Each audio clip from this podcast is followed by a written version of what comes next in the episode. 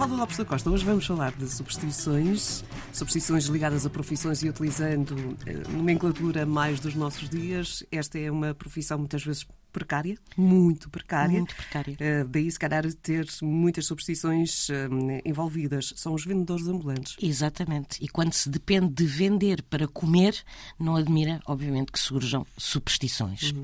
E quando se abraça a profissão de vendedor, há que saber que para garantir a venda, o melhor é ter sempre uma moeda no bolso. E vestir no dia em que se vai realizar um negócio ou uma venda o mesmo fato que se usou na venda anterior ou, na ausência de fato, as mesmas meias ou a mesma gravata. No caso do vendedor ser do sexo feminino, ou seja, uma vendedora, a moeda deverá estar não num bolso, mas no sapato. E a peça de roupa que deverá ser de novo usada é um lenço para usar ao pescoço.